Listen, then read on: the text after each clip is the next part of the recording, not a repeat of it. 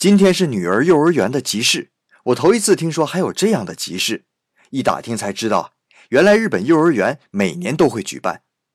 集市，是由幼儿园的家长委员会组织的，就开在幼儿园里面。而卖的东西啊，那是五花八门，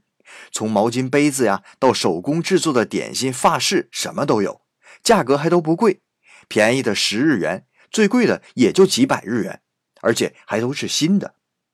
这些商品呢，都是幼儿园小朋友的家长把自己家里没什么用但还没开封的东西赠送给幼儿园，然后由家长委员会定价出售。集市上所有的收入都会作为幼儿园的运营经费，比如毕业典礼的相册呀、每学期的小礼物等等。每年还将收益花销的明细公布给所有家长。